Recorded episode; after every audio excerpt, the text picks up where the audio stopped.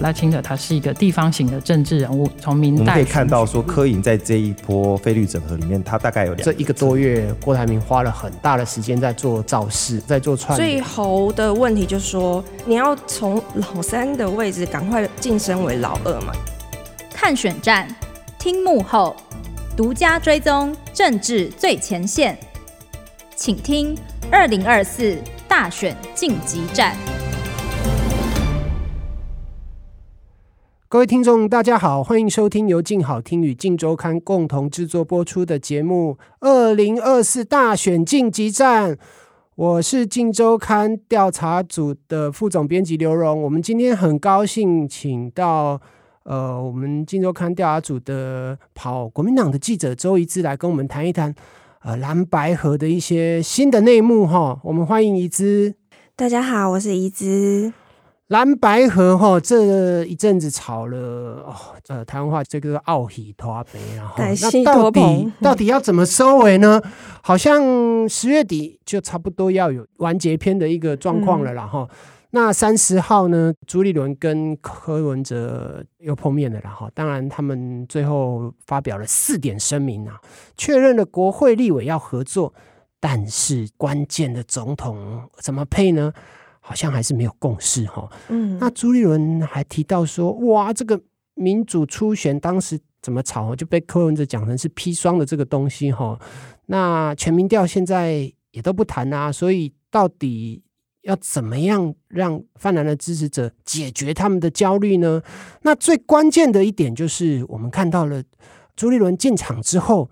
那显然，呃，侯办的这个 CEO 啊，金普聪好像他的角色也不见了嘛，哈。嗯。那蓝营的人都很明显的看到，就是朱上金下的这个状况。这个报道好像我们在九月的时候就有预言过，说金普聪可能会退居二线。哎啊，这个预测很神准呢，哈。那我们请当初预测这个状况的一致来跟我们谈一下。现在到底是什么状况啊？呃，其实现在的状况就是。朱立伦他想要强势介入这个侯友谊的选战啊，整个接管选举的节奏啊。刚刚提到说朱上金下，确实有这样子的趋势啦。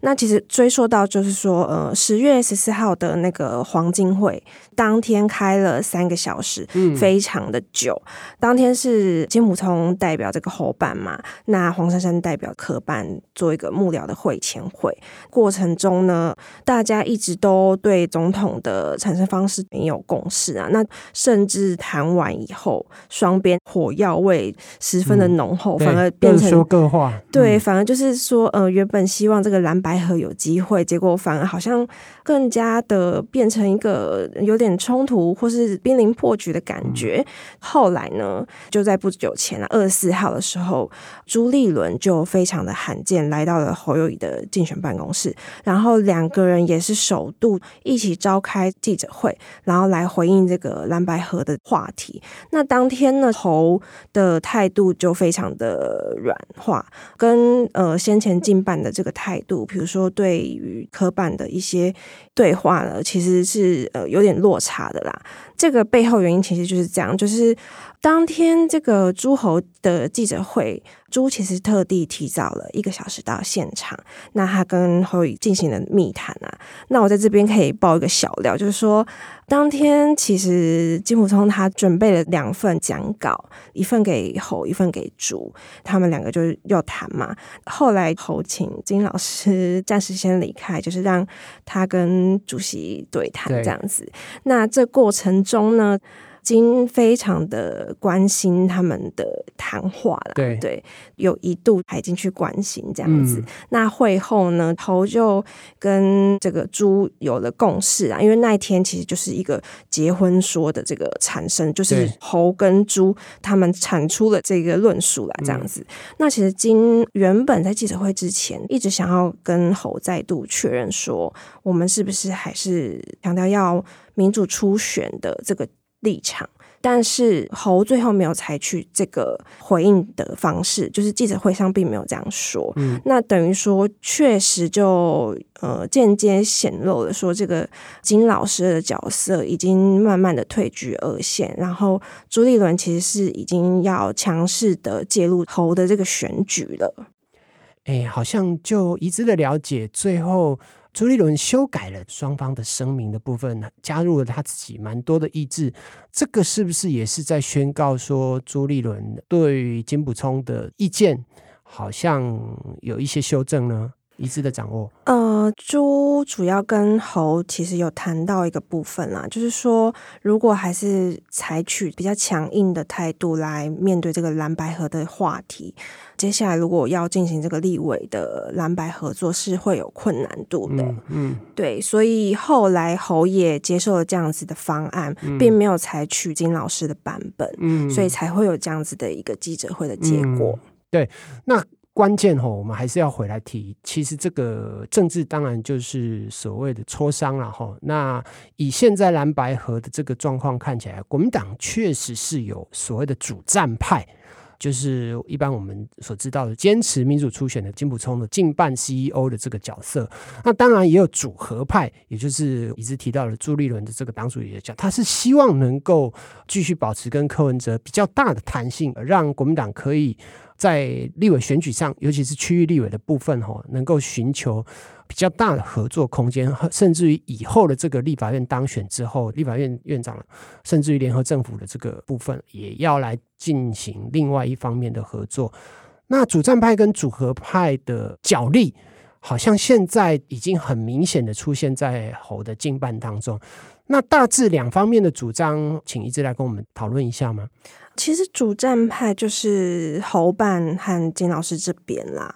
那他们对于蓝白合这个话题一直都没有一个实质的进展，加上柯文哲的态度丕变，他们非常的感冒。其实也不是只有近半这么认为，蓝营的基层也感受到这股愤怒了，因为觉得说。呃，我们泱泱一个大党，为什么会被柯文哲这样糟蹋？甚至还谈到说侯要接副手这个问题，所以这让选民非常的不能接受，那也让侯办这边无法理解为什么要退成这样子。那组合派的部分就是朱一伦这边的一个主张啦。那朱其实在看这个局，他是以整个党的立场去想，他跟金不一样，是金可能是比较站在侯的立场去思考，嗯、所以这是两个人比较不同的地方。朱他是觉得说。总统部分如果能合的话，当然是最好嘛，可以共同拉抬这个蓝营的整个投票率啊，然后选情等等的。但现在目前的趋势看起来也是希望走组合的这个路线嘛，因为侯的感觉也是跟朱比较密切一点，只是说总统的部分可能还是需要进一步的谈。才有可能对、嗯、这个地方，我觉得一直可能可以提一点，就是说，最后朱立伦跟柯文哲两个党主席，然后从蓝白河最后哈，他们来提政党合作的这个部分，等于是两个大当家哈，就决定了蓝白河的走向哈。会不会之前在金普聪跟黄珊珊讨论的这些所谓的幕僚级的磋商的这些部分都被推翻掉呢？我们怎么来看这个部分的变化呢？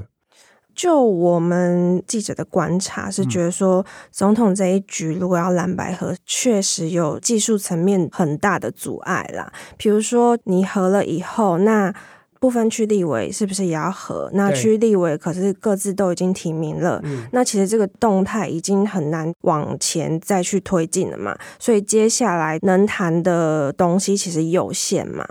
呃，如果哈总统是各选各的，现在目前看起来这个趋势应该是比较明显的。然后就是说，呃，其实民众党也有提到说。当当初设定就是十月底谈不谈得成，大概就有一个谱了嘛。因为接下来大家各自要去找各自的副手啦。从国民党的角度来看的话，他接下来好像还是希望能够跟柯文哲合作啊。目前为止，进入这个礼拜以后，朱立伦看起来他还是希望能够保持跟柯文哲一个友好的对话。然后，那这样子友好对话，当然党内其实也给他很大的压力。刚刚一直也有提到，甚至于有一些地方派系都觉得说。啊，你在 kill 柯文哲规划旁体啊，甚至于就是觉得说，一个堂堂百年大党的党主席，在帮一个成立不到四年的政党吼，在作价，那这其实对国民党的支持者来讲是情何以堪呐、啊？另外一方面，就是也有人提到国民党提名的这个区域立委吼。目前看起来是总共七十三个选区里面，他只有少数两三个选区没有提名。但是反过来看，这个民众党好像提了十一席的这个区域立委，比较起来，民众党跟国民党的规模，甚至于这个陆军，其实是没有办法相提并论的。反而这样子，你朱立伦要去处处的来。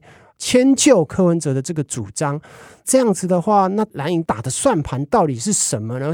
很多蓝营的支持者，最起码母萨上也看不懂了。那这个部分，宜芝是不是可以来跟我们解析一下？呃，其实朱一伦的想法就是说，总统这一局。最坏打算就是，如果没有赢的话，那当然还是要全力保这个立委盘嘛。所以他想要继续跟白银接触合作的原因，也在于说这个国会的席次能不能蓝白加起来过半，然后接下来就是会有正副院长的选举嘛，所以才可以进行这个合作。嗯，对。但其实党内也非常的忧心啊，就说。因为现在趋势感觉走向就是侯跟柯会自己自行参选，不会结婚的感觉，就是各自找各自的 副手，然后各自去登记。对，那那这样子就会有一些技术上的问题嘛。比如说，好，今天北市的立委想要找柯文哲来站台，那柯文哲来就说：“哦，总统是柯文哲，然后立委支持某某某。”那这两票请投民众党，这样不是就很错乱吗？嗯，这好像实际上还是有一些操作上的困难。然后，当然一直讲的这个部分，事实上在台北市已经发生了。举例来讲，然后像新一区，我们知道是这个徐巧芯在跟民进党的这个。徐淑华在选嘛？对。那当然，这一区民众党没有提候选人。那一般预估柯文哲应该是会比较倾向支持这个有科的这个议员徐小新呢。嗯。但是隔壁好像这个文山区民众党有提他的不分区立委哈。对，张启禄。张张启禄在这边选，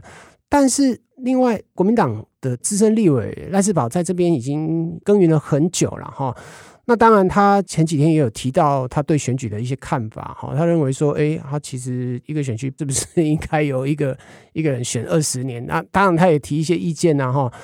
啊，这好像就面临到所谓的汉格了哈。怎么看国民党跟民众党在区域立委上的这个站台，到底小鸡要跟母鸡，甚至于？到底他是谁的母鸡啊？这个怎么来解读呢？所以我觉得党中央最后应该要去思考说，呃，要怎么去解决这个问题，因为技术层面上确实会遇到这样子的尴尬。那国民党主帅就是侯，嗯，那如果今天大家觉得都不找侯来，然后找柯比较有票房，那这样不是显得也是另一种尴尬吗？对啊，那从这些立委参选人的角度来看，他们当然会希望帮他们辅选的这个 总统参选人其实是会当选的那一个啦哈。当然也有人跟我们提到，就是说，嗯，那如果选到最后弃保了，那到底他还能不能够找这个？非政党的总统候选人来帮他站台呢？讲的白一点啊，就是说，如果国民党的立委参选人选到后来，他发现柯文哲帮他站台的这个票房比侯友宜来的好的时候，那这个政党的界限到底在哪里呢？呃，那你国会一方面又一直在讲说，哦，我们要合作，但是你总统又会发生所谓的弃保的时候。这样不是很尴尬吗？这个在所有过往的政治操作上，好像都没有类似的经验哈。那一志你怎么看朱立伦怎么样来解决这个难题呢？我觉得站台的部分要有一些规范。我觉得啦，可能大家还是会打擦边球，比如说巧遇柯文哲，类似这样子的方式，哦、对。但是站台还是会请侯友宜来，那看板也一定还是会挂他，因为这是党中央的规定。嗯，对，对我我推测会是这样子一个局面。嗯，显然这个情况还很复杂哈。但是我们怎么样来观察国民党，他要怎么样来设定最后的打法呢？其实看到宜芝这个里。礼拜的稿子哈，我觉得他有讲到一个关键点，当然就是大家都认为说金普聪其实是在帮侯友谊操盘呐哈，但是某种程度上，还有一个很关键的这个国民党的势力，就是所谓的深蓝的这一块选民。好像深蓝的选民目前为止对侯友谊的疑虑没有那么大，这是不是也是侯友谊最近民调呃回升的一个很大的关键呢？到底侯友谊最近民调稍微上来的原因，是不是跟深蓝的支持者跟战斗蓝的这些名嘴帮他拉抬有关系吗？一直的观察呢？呃，其实。北市和一些北部的浮选要角，他们有提到一个部分啦，就说因为最近这个蓝白河之乱啊，导致这个柯文哲一直感觉压着这个侯友宜打，这样压在国民党这样子，然后反而就是激发了深蓝他们的同情心，就觉得就是侯友太可怜了，就国民党怎么可以这样子，所以反而有这种逐渐就是回流和归队的迹象啦。对，那。甚至我们掌握到目前呢，在这个深蓝的选区，其实深蓝真的是已经对柯文哲非常的不满，嗯、那私下都是在骂柯文哲的。对他们都说决定要回来投侯友谊了，所以确实有这样的一个迹象在发生当中。嗯好，这些状况好像持续都还在变动当中，我们也继续来观察了哈。感谢各位听众的收听，也请持续锁定由静好听与静周刊共同制作的节目《二零二四大选晋级战》，我们下次见哦！谢谢宜芝，谢谢，谢谢大家，拜拜。想听爱听，就在静好听。